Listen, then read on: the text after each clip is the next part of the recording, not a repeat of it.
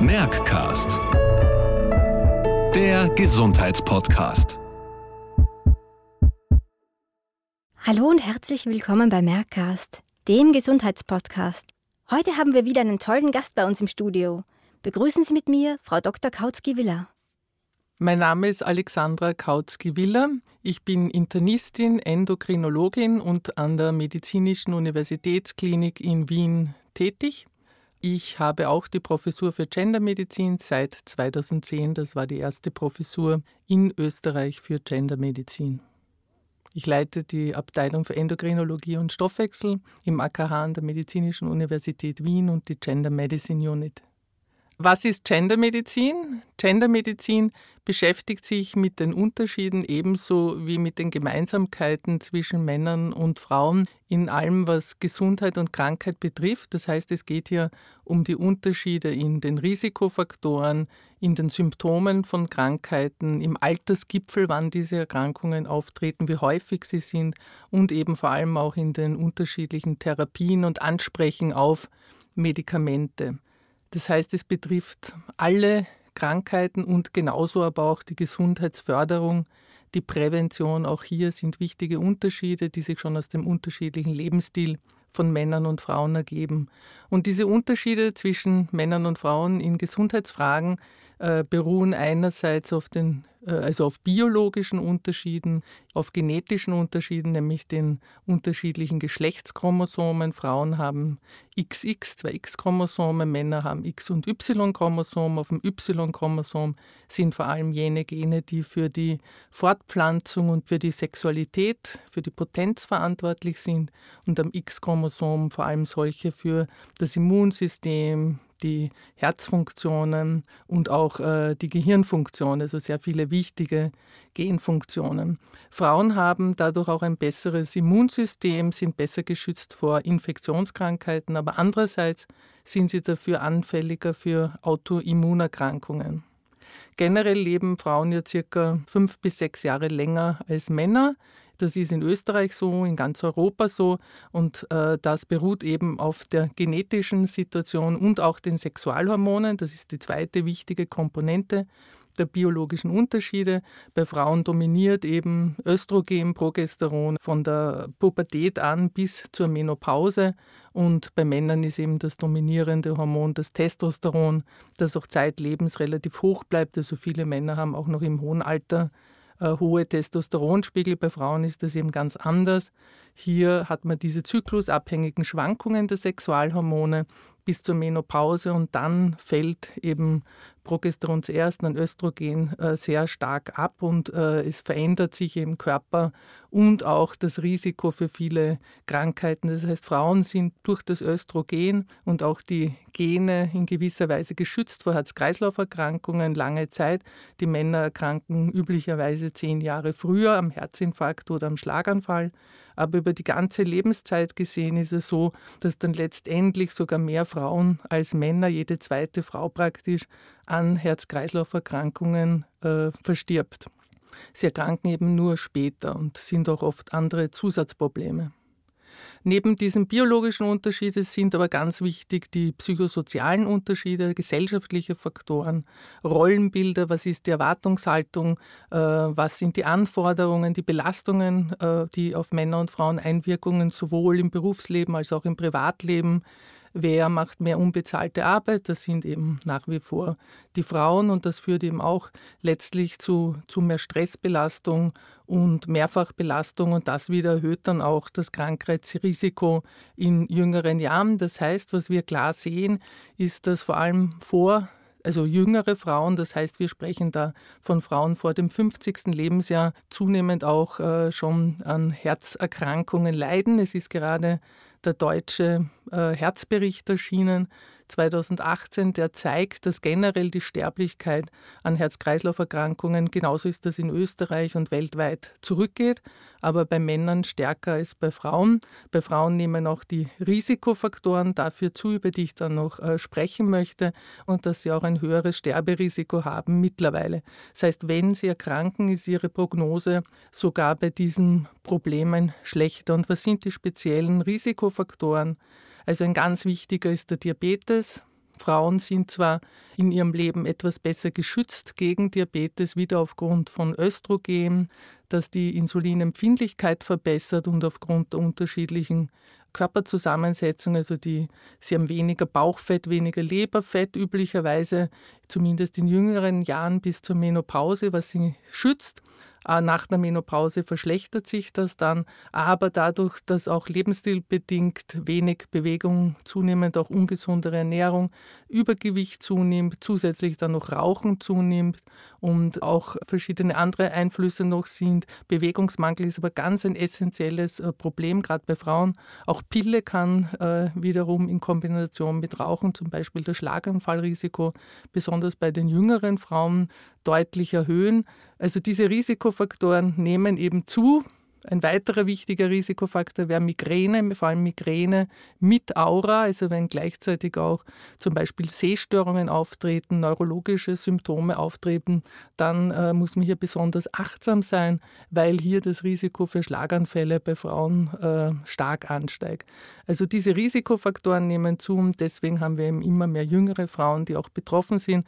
Und was kann man tun? Man muss also vor allem schauen, dass diese Risikofaktoren überhaupt einmal bekannt sind. Das heißt, Vorsorgeuntersuchungen sind sehr wichtig. Die Frauen müssen wissen, wie ist das Cholesterin, nämlich das LDL-Cholesterin, äh, vor allem, dass ich ja auch medikamentös gegebenenfalls gut behandeln, beeinflussen kann. Äh, wir müssen wissen, wie ist der Blutdruck. Bis zur Menopause sind Frauen besser vor Bluthochdruck geschützt als Männer, wieder durch den Effekt vom Östrogen vor allem. Nach der Menopause steigt allerdings das Risiko und letztlich im hohen Lebensalter leiden Frauen sogar häufiger unter hohem Blutdruck als Männer. Wie gesagt, bis zur Menopause haben Frauen oft einen niedrigen Blutdruck, nachher steigt er oft stark an. Also gerade in diesen Lebensphasen besonders darauf achten. Diabetes äh, kann man früh erkennen, wenn man vor allem einen Zuckerbelastungstest macht, also nicht nur den nüchternen Blutzucker messen lassen. Der ist bei Frauen oft noch niedrig, noch im Normalbereich, selbst wenn nach einer Mahlzeit die äh, Blutzuckerwerte schon deutlich zu hoch sind und auch der frühe Typ-2-Diabetes kann noch normale nüchtern Blutzucker bei Frauen haben. Trotzdem kann eben schon klar äh, deutlich erhöhte Werte sein und einfach sogar schon ein Typ-2-Diabetes manifest sein.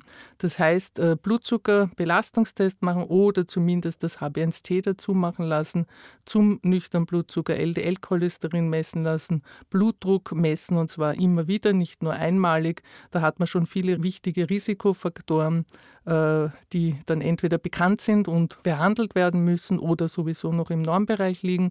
Des Weiteren nicht rauchen, ganz, ganz wichtig für Frauen. Frauen. Rauchen schädigt Frauen noch viel mehr als Männer. Es steigert das Risiko für äh, chronisch obstruktive Lungenerkrankungen, für Lungenkrebs, aber eben auch für den Herzinfarkt, für den Schlaganfall circa um 20 Prozent mehr noch als es das bei Männern tut und selbst weniger Zigaretten, also eine geringere Dosis, ein kürzerer Zeitraum, schädigen eben hier Frauen mehr und auch verschiedene andere Krebsarten wie Blasenkrebs zum Beispiel, Darmkrebs hängen bei Frauen auch stärker mit dem Rauchen zusammen als bei Männern. Also Rauchen, ganz ein wichtiger Appell, bitte nicht rauchen oder eben damit aufhören. Alkohol wenig oder gar nichts. Die neuesten Daten sprechen ja eher, dass praktisch schon alles, was über ein halbes Glas geht, ein bisschen zu viel ist. Und ansonsten kann man nur sagen, möglichst wenig sitzen, alle halben Stunden aufstehen, sit less, ganz ein wichtiger Aufruf, viel Bewegung machen und zwar sowohl äh, Ausdauertraining als auch Krafttraining, als auch Bewegungs-, also Dehnungsübungen, dass die Flexibilität erhalten bleibt, dass man auch was gegen Osteoporose tut, die Muskel kräftig, dadurch steigt auch der Grundumsatz, man tut sich auch leichter, das Gewicht zu halten. Gerade der Weltfrauentag ist eine gute Gelegenheit, dass Frauen aufgerufen werden, auf ihre eigene Gesundheit besser zu achten, sich selbst wichtig zu nehmen, Oft genug ist es sowieso so, dass Frauen ihre eigenen gesundheitlichen Probleme zurückstecken, sich um alle anderen kümmern, nur um die eigenen Krankheiten nicht. Es gilt auch wachsam zu sein, wenn Symptome wie Übelkeit oder Erbrechen, ein Unwohlgefühl auftreten. Herzinfarkte werden zum Beispiel bei Frauen immer noch zu spät oft erkannt, weil sie eben oft diese anderen Begleitsymptome haben, die sie im Vordergrund schildern und sie selber nehmen dann ihre Beschwerden nicht so ernst und sagen auch, warten wir noch, es wird schon wieder besser werden. Und äh, das ist dann ein Problem, wenn das verzögert wird, kann so oft ein Herzinfarkt dann ablaufen, ohne dass die richtigen Therapien gesetzt werden. Das heißt wirklich sich selbst den Körper ernst nehmen. Frauen tun ja viel für ihre Gesundheit, sie gehen oft zur Vorsorge, sie gehen oft zum Arzt. Trotzdem erreichen sie Zielwerte oft schlechter als Männer, eben genau den HB1C, den Blutdruck, das LDL-Cholesterin. Gerade für Frauen wäre es aber so wichtig, diese Risikofaktoren im Zielbereich zu haben, denn selbst wenn sie einen Herzinfarkt haben, ist dann oft so, dass im Herzkatheter die Gefäße sogar offen sind. Das heißt, man muss hier konservativ behandeln, eben die Risikofaktoren alle möglichst im Zielbereich zu haben weil die Gefäße selbst oft, an denen kann man nichts tun. Also das sind kleinste Gefäße, das sind Gefäßkrämpfe, äh, die hier zu dieser Minderdurchblutung führen, wo man nicht unmittelbar ansetzen kann. Und auch die Herzschwäche ist ein zunehmendes Problem unserer alternden Gesellschaft ist eine Errungenschaft unserer Zeit, dass wir alle älter werden. Wir sollen aber auch möglichst fit älter werden. Aber Herzschwäche ist ein Problem, das zunimmt, vor allem auch bei älteren Frauen. Eine Form, wo auch die Leitlinien noch nicht so gut sind, wie es bei der männlichen Form ist. Diese Form, wo die Auswurffraktion vom Herzen gut erhalten ist, aber der Rückfluss nicht so gut ist. Und äh, da gibt es auch verschiedenste neue Medikamente und ist die Forschung im Gang, um auch hier bessere Leitlinien zu entwickeln. Also es passiert viel, aber es ist noch sehr viel zu tun. Es ist noch äh, sehr viel Aufholbedarf, was die Frauengesundheit betrifft. Aber es werden mittlerweile alle Medikamente auch an Frauen getestet. Also es wird nichts mehr zugelassen, was nicht äh, vorher auch bei Frauen in Studien untersucht wurde. Auch hier noch ganz viel zu tun, weil da noch viele offene Fragen sind, weil auch vor und nach der Menopause Unterschiede sein können, der Zyklus einen Einfluss haben kann, ob man Pille nimmt, ob man Hormonersatztherapie nimmt, da wissen wir noch zu wenig, aber ganz generell wird die Gendermedizin immer wichtiger. Und auch wenn Gendermedizin nicht Frauenmedizin ist, es geht ja eigentlich um Männer und Frauen, aber bei Frauen besteht dieser große Aufholbedarf, weil früher eben Prototyp doch der Mann war und heute am Weltfrauentag möchte ich eben ganz speziell die Problematik bei Frauen beleuchten. Es gibt natürlich auch bei Männern sehr vieles zu tun auch ganz wichtig ist, dass man auch auf die psychische Gesundheit achtet, weil gerade bei Frauen, bei Männern natürlich auch, aber bei Frauen ist es noch stärker, dass zum Beispiel Depressionen, Angststörungen, äh, psychische Störungen verbunden sind mit einem hohen Risiko, sowohl für Diabetes als auch zum Beispiel für Herz-Kreislauf-Erkrankungen. Sie haben mehr Erwartungen auch, dass sie überall auch unbezahlt Arbeit machen, ob das in der Kinderversorgung, in der Altenpflege ist und äh, haben auch mehr Schwierigkeiten, sich hier emotional abzugrenzen, zurückzuziehen und lassen sich viel mehr involvieren in alle Probleme, auch die nicht unmittelbar der Familie, aber in der Familie sowieso sehr, sehr stark und sind viel mehr äh, ausgesetzt diesem emotionalen, psychosozialen Druck. Also das ist für Frauen noch eine viel größere Belastung auch ganz wichtig ist, dass man halt schaut, dass man selbst versucht, Stress zu reduzieren, äh, nicht sich überfordert, sich Auszeiten nehmen, Rückzugmöglichkeiten und immer wieder Zeit für sich selbst auch nehmen. Dass man eben nicht in diese Spirale hineinkommt, wo man ständig chronisch Stress ausgesetzt ist, weil irgendwann einmal führt das nun mal dann äh, in die gefährliche Phase, wo es dann zur Depression geht. Ebenso ist wichtig, dass man sein Selbstbewusstsein stärkt und sich auch nicht verunsichern lässt, wenn Ziele sind, diese klar verfolgt und auch sich nicht zu sehr vereinnehmen lässt und chronisch Stress und Überforderung aussetzt, sondern immer wieder auf sich selbst achten, dass man sich zurücknimmt, dass man sich Ruhezeiten gönnt, dass man sich nicht zu viel aufhalst und auch ruhig einmal Nein sagt, weil Frauen sehr dazu neigen, Ja zu sagen und äh, noch weitere Aufgaben zu übernehmen und äh, das führt dann eben sehr schnell und leicht zu einem großen emotionalen Stress, zur Überforderung und landet dann irgendwann in der Depression. Und Frauen haben hier ein viel höheres Risiko, sind doppelt so häufig von Depressionen betroffen und das wiederum stärkt gerade bei Frauen das Risiko enorm für zum Beispiel Herzinfarkt, Schlaganfall, aber auch für Diabetes.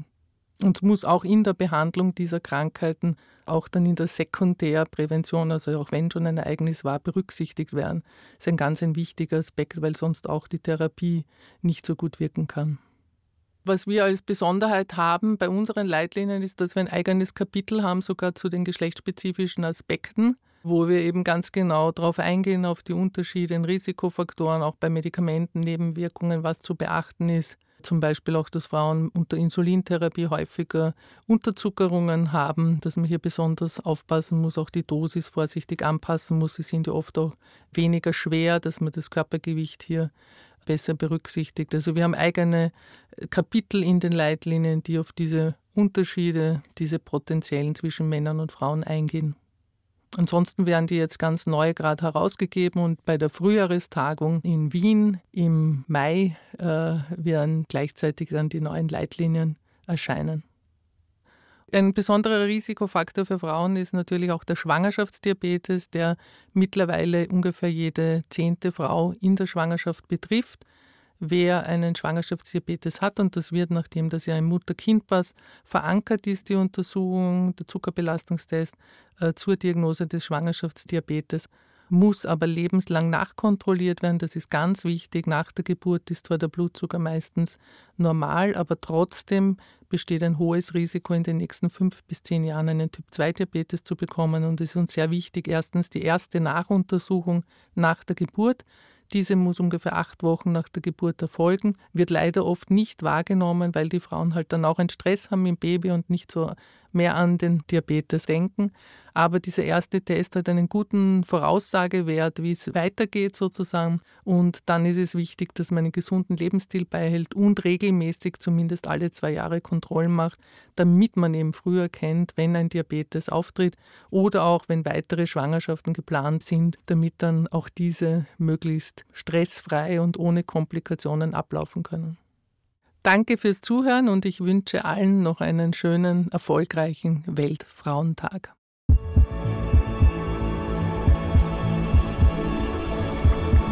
Merckcast. Der Gesundheitspodcast.